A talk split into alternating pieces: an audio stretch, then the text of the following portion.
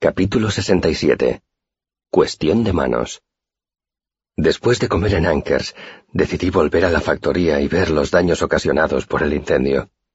Según las historias que había oído en la taberna, habían controlado el fuego muy deprisa.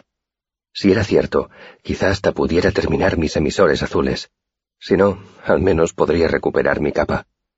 Curiosamente, la mayor parte de la factoría soportó el incendio sin sufrir muchos daños, pero la parte noreste del taller quedó prácticamente destrozada.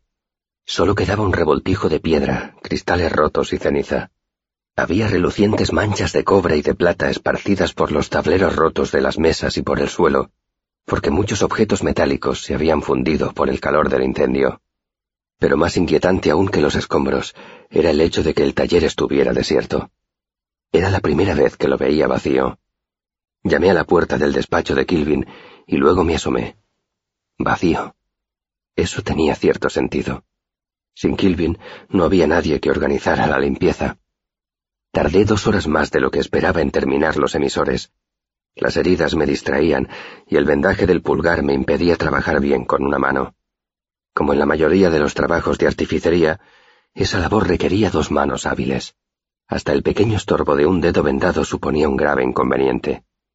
Aún así terminé el proyecto sin incidentes, y cuando me estaba preparando para probar los emisores, oí a Kilvin en el pasillo, maldiciendo en Siaru. Giré la cabeza justo a tiempo para verlo entrar a grandes tancadas y dirigirse a su despacho, seguido de uno de los killers del maestro Arwill. Cerré el extractor y fui hacia el despacho de Kilvin, poniendo mucho cuidado en donde pisaba. A través de la ventana vi a Kilvin agitando los brazos como un granjero que espanta a los grajos. Llevaba las manos vendadas casi hasta los codos. Basta, dijo. Puedo ocuparme de ellas yo solo. El Giller le sujetó un brazo a Kilvin y le arregló el vendaje. Kilvin apartó las manos y las puso en alto fuera del alcance del Giller. —¡Linsatva! He dicho basta. El Giller dijo algo en voz tan baja que no lo oí, pero Kilvin seguía sacudiendo la cabeza. No, y no quiero que me administres más drogas. Ya he dormido suficiente. Kilvin me hizo señas para que pasara. El Irquoth, necesito hablar contigo. No sabía qué iba a pasar, pero entré en su despacho. Kilvin me miró de forma inquietante. ¿Ves lo que he encontrado una vez apagado el incendio? me preguntó. Señaló una masa de tela oscura que había sobre su mesa de trabajo. Con cuidado, Kilvin levantó una esquina con una mano vendada y reconocí los chamuscados restos de mi capa. Kilvin la sacudió con fuerza, y mi lámpara salió de entre los pliegues de la capa y rodó por la mesa. Hablamos de tu lámpara para ladrones hace solo dos días, y hoy me la encuentro tirada donde cualquier personaje de dudosa reputación podría encontrarla y quedársela. Me miró con el ceño fruncido. ¿Qué tienes que decir? Me quedé boquiabierto. Lo siento, maestro Kilvin, estaba... se me llevaron... Me miró los pies sin dejar de fruncir el ceño. ¿Y por qué vas descalzo? Hasta un elir debería saber que no se puede ir descalzo en un sitio como este. Últimamente tu comportamiento ha sido muy imprudente. Estoy consternado. Mientras yo tartamudeaba tratando de ofrecer una explicación, de pronto Kilvin mudó su severa expresión y esbozó una amplia sonrisa. Solo estaba bromeando, hombre, dijo con dulzura. Te estoy enormemente agradecido por haber salvado del fuego a la relar Fela. Alargó un brazo para darme unas palmadas en el hombro, pero se lo pensó mejor al acordarse de que llevaba la mano vendada. Sentí un profundo alivio y todo mi cuerpo se relajó. Cogí la lámpara y le di vueltas con una mano. No parecía que el fuego la hubiera estropeado, ni que la brea come huesos la hubiera corroído. Kilvin cogió un saquito y lo puso encima de la mesa. Esto también estaba en tu capa, dijo. Había muchas cosas en los bolsillos, Parecía la mochila de un calderero. Veo que está usted de buen humor, maestro Kilvin. Dije con cautela, preguntándome qué analgésico le habrían administrado en la clínica. Es verdad, repuso él alegremente. ¿Conoces el dicho chamba en Edan Coat? Intenté descifrarlo. Siete años. No sé qué significa Coat. Espera un desastre cada siete años, dijo Kilvin. Es un dicho muy antiguo y muy cierto. Este llevaba dos años de retraso. Hizo un ademán con la mano vendada señalando las ruinas del taller. Y ahora que ha llegado, ha resultado un desastre menor. Mis lámparas están intactas. No ha habido víctimas mortales. De todas las heridas leves, las mías han sido las peores, como debe ser. Miré sus vendajes y se me encogió el estómago al pensar que pudiera haberles pasado algo a sus diestras manos de artífice. ¿Es grave? Pregunté con prudencia. Quemaduras de segundo grado, me contestó. Yo iba a proferir una exclamación, pero Kilvin se me adelantó. Son solo ampollas. Duelen, pero no conllevan una pérdida de movilidad a largo plazo. Dio un suspiro de exasperación. Sin embargo, me va a costar mucho trabajar durante los próximos tres ciclos. Si lo único que necesita son unas manos, yo podría prestarle las mías, maestro Kilvin. El maestro hizo una respetuosa inclinación de cabeza. Es una oferta muy generosa, Elir. Si fuera solo cuestión de manos, la aceptaría. Pero gran parte de mi trabajo implica sigaldrías con las que sería... Hizo una pausa, eligiendo con cuidado la siguiente palabra Desaconsejable que un Elir tuviera contacto. Entonces debería ascenderme a relar, maestro Kilvin, dije con una sonrisa. Así podría serle de más utilidad. Kilvin rió. Sí, eso podría ser una solución, si sigues trabajando como hasta ahora. Decidí cambiar de tema para no tentar a la suerte. ¿Qué pasó con el recipiente? Demasiado frío, dijo Kilvin. El metal era solo un armazón que protegía el recipiente de cristal que había dentro y que mantenía baja la temperatura. Sospecho que la sigaldría del contenedor sufrió algún daño y que por eso se fue enfriando cada vez más. Cuando se congeló el reactivo... Asentí con la cabeza. Por fin lo entendía.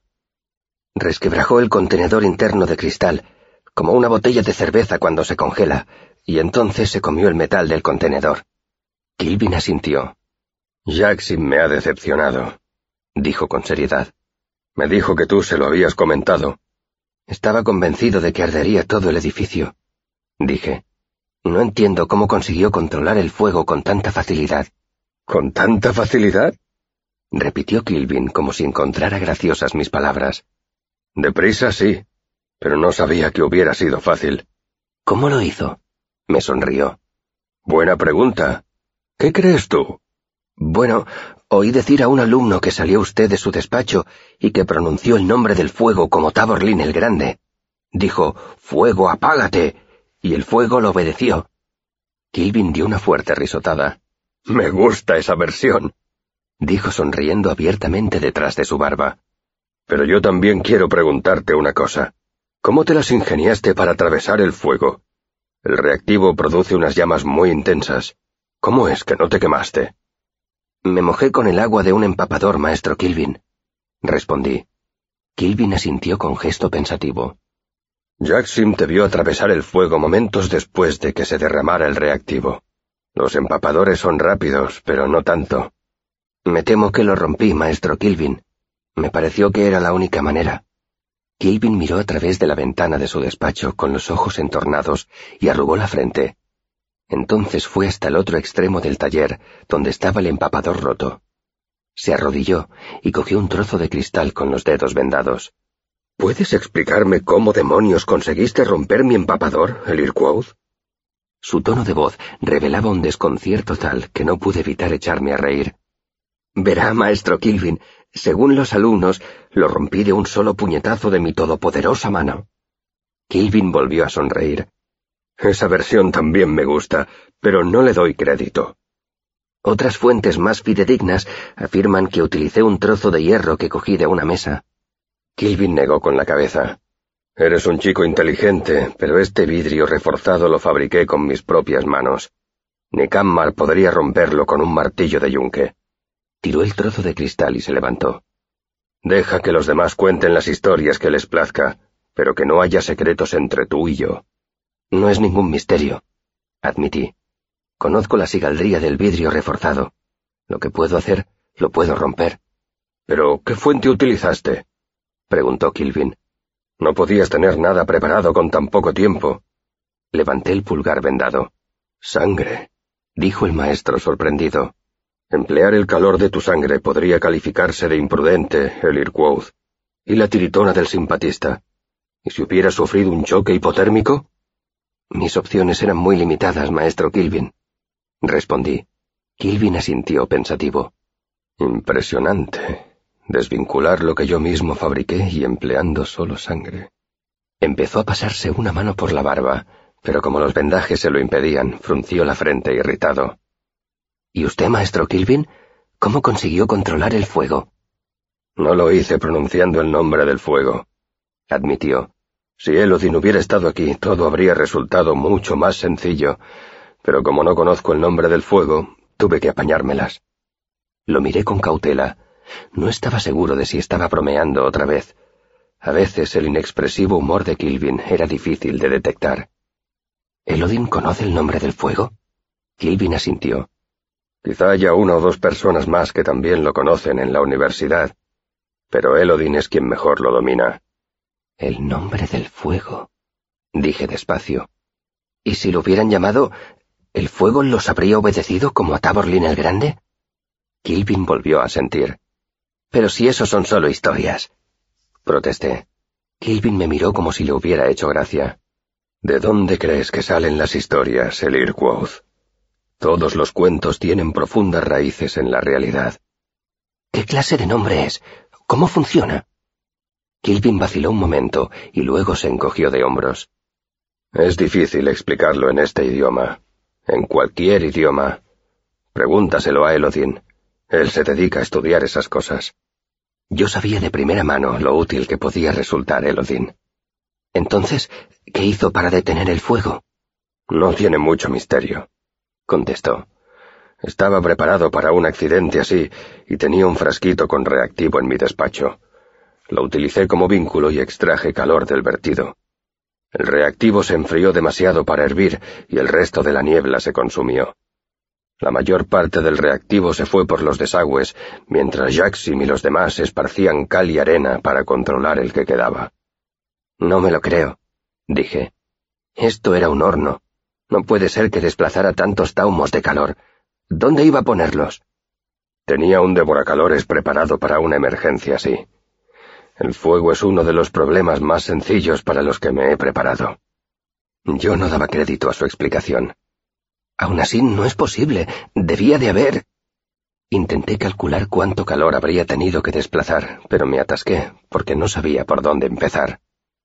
Calculo que 850 millones de taumos, dijo Kilvin, aunque para saber la cantidad exacta habría que comprobar la trampilla. Me quedé sin habla. Pero, ¿cómo? Rápido, dijo Kilvin haciendo un elocuente ademán con las manos vendadas. Pero no fácil.